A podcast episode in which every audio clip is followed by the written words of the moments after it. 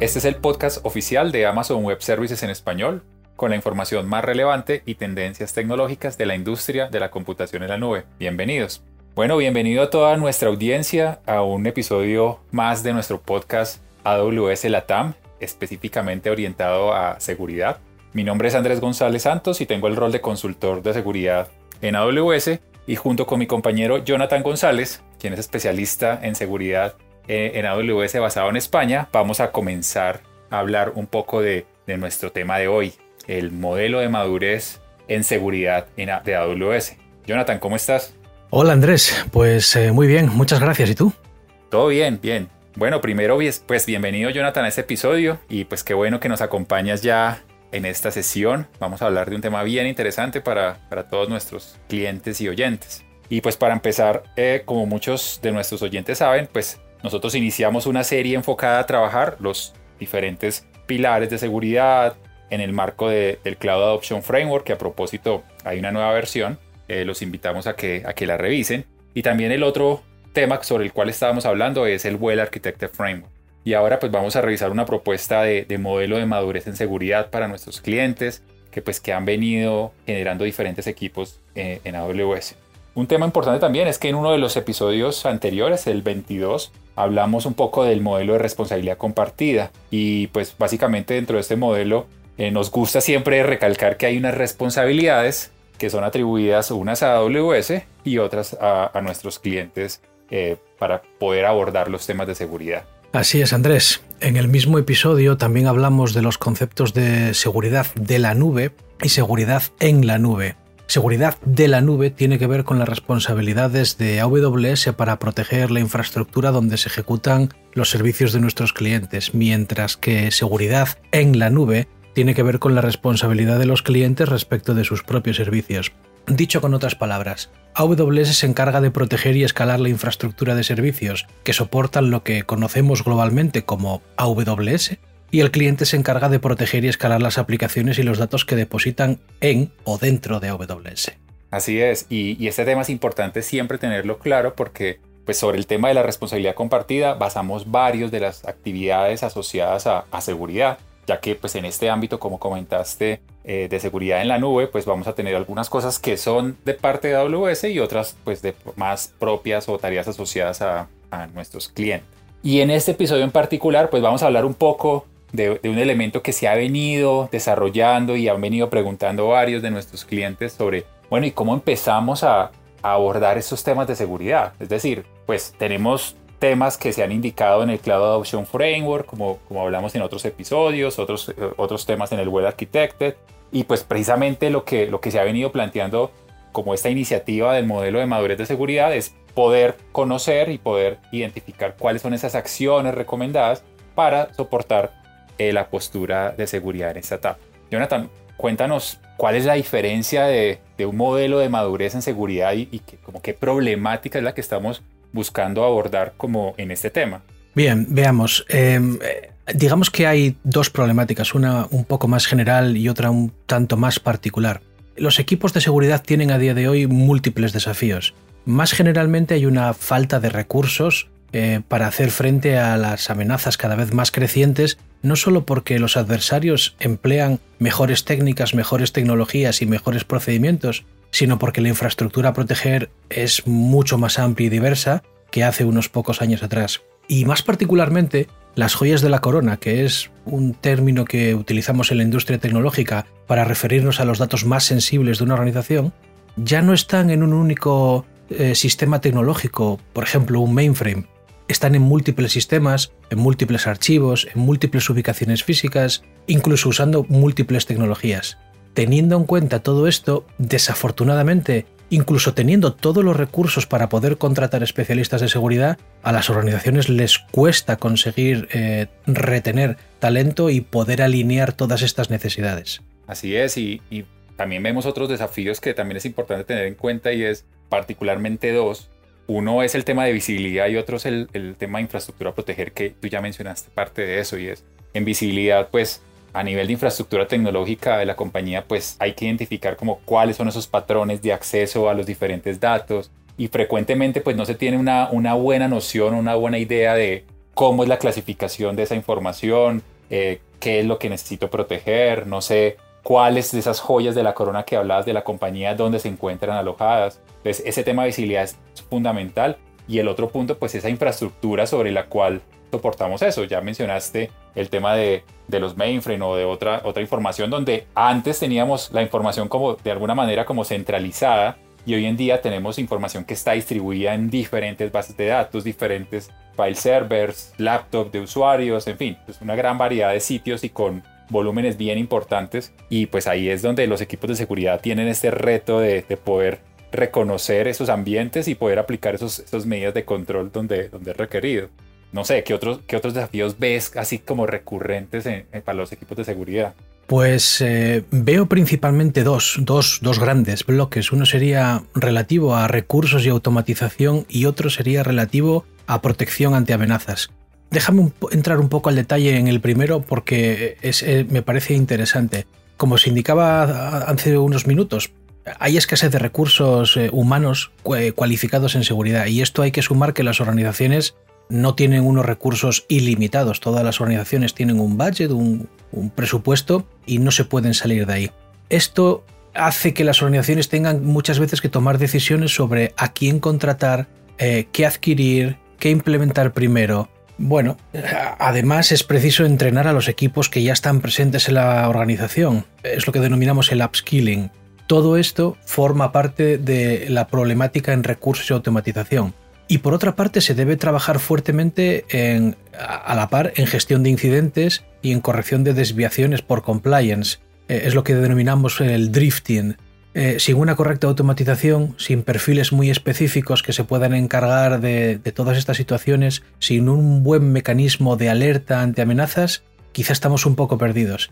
Por otra parte, respecto de, esas, eh, esas, amenazas, la protección ante amenazas, hay una evolución en las amenazas bastante drástica. Hoy tenemos un panorama muy distinto a hace mm, tan solo dos o tres años atrás. Hay organizaciones que pueden tener sistemas tecnológicos muy estables y se sienten seguros. Sin embargo, cuando empiezan a incorporar nuevas tecnologías, también incorporan nuevos vectores de ataque y potencialmente mayores volúmenes de información a proteger y potencialmente mayor nivel de exposición a un mundo más global. Si a esto le sumamos que en muchos casos hay cierta facilidad para que un atacante pueda materializar un ataque, es decir, que no necesita ser un especialista, sino que basta con que sepa eh, de forma eficiente manejar una o más herramientas para conseguir un ataque, pues la preocupación es mucho mayor.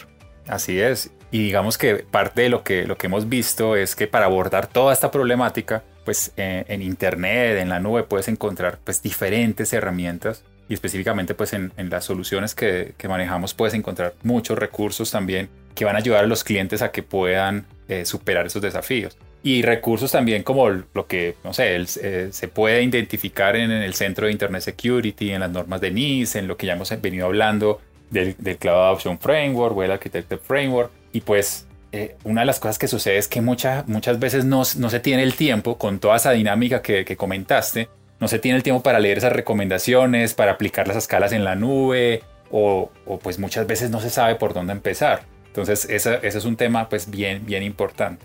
Y complementando eso, además de lo que hemos venido hablando en las series anteriores, pues AWS provee diferentes servicios que ayudan a los clientes a empezar a abordar ese camino de seguridad cubriendo diferentes desafíos que tienen las organizaciones actualmente y orientados pues a, cubrir esos aspectos que mencionabas del tema de identidad, controles de detección, controles de acceso y la protección de infraestructura y todo lo que, lo que hemos venido pues hablando en los otros capítulos. Entonces, para apoyar a nuestros clientes, Jonathan, ¿cómo los podemos orientar a, por dónde empezamos, cierto? O sea, ¿qué, ves y cómo nos podrías hablar un poco más de eso? Sí, es precisamente por todas estas situaciones por las que es necesario iniciar una propuesta de trabajo en torno a un modelo de madurez. Como su propio término indica, un modelo de madurez no, intenta establecer eh, un salto radical en el tiempo para poder poner en una situación diferente una organización, sino que lo que busca es eh, mover eh, el estatus de la organización poco a poco, ir empujándola en un modelo evolutivo mediante fases que permitan cambiar la postura natural de la, organización desde una situación menos gestionable, más insegura, a un modelo más natural, más seguro de forma paulatina.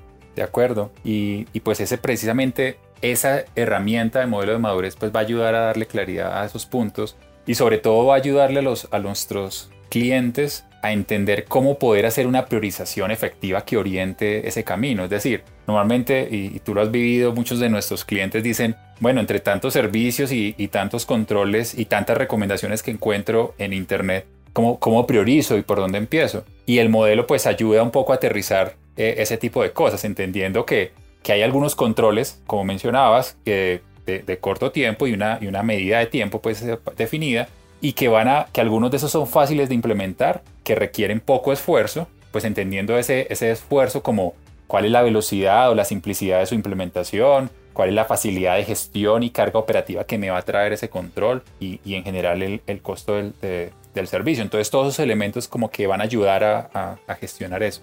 ¿Qué cosas nos, nos recomienda el modelo Jonathan? ¿Cómo, cómo abordar este tipo de, de aspectos? Pues el modelo que proponemos eh, está dividido en cuatro secciones. Em, son términos en inglés, voy a traducir eh, a español. Quick Wins, que serían los grandes beneficios, Foundational, la fase fundacional, Efficient, la fase eficiente, y Optimize, que sería la fase optimizada. El primero eh, son los Quick Wins. Cuando hablamos de un Quick Win, estamos hablando de una o más acciones que pueden generar un gran beneficio con un mínimo esfuerzo, con un mínimo tiempo de implementación, con un mínimo esfuerzo en operación, incluso con un mínimo esfuerzo en coste. Todo eso es, digamos, pues, la recomendación de lo que hay que implementar primero. Todas las recomendaciones de la fase Quick Win pueden ser implementadas en menos de una semana por la mayoría de nuestros clientes. De acuerdo. ¿Qué más fases eh, componen este marco? Luego, como se mencionaba antes, eh, hay otras tres fases en el camino evolutivo que permiten mejorar la postura general de seguridad. En la fase fundacional, por ejemplo, aglutina los controles y recomendaciones que pueden llevar algo más de esfuerzo de implementación, pero aún así son muy importantes porque es lo que entendemos como la base de la seguridad. Ah, ok. O sea, aquí tenemos como los, los ejemplos como, un posible ejemplo, pues la creación de estrategias, lo que son manejo de múltiples cuentas, cifrado, tagging, construcción de VPCs, eh, de pronto establecimientos de mecanismo de detección o la preparación de los automatismos que hablabas arriba para ver cómo la nube te ayuda a la gestión de incidentes, como por mencionar algunos. Así es. La tercera fase es la fase de eficiencia, que es donde están los controles y recomendaciones que nos permiten gestionar la seguridad todavía un grado más eficientes.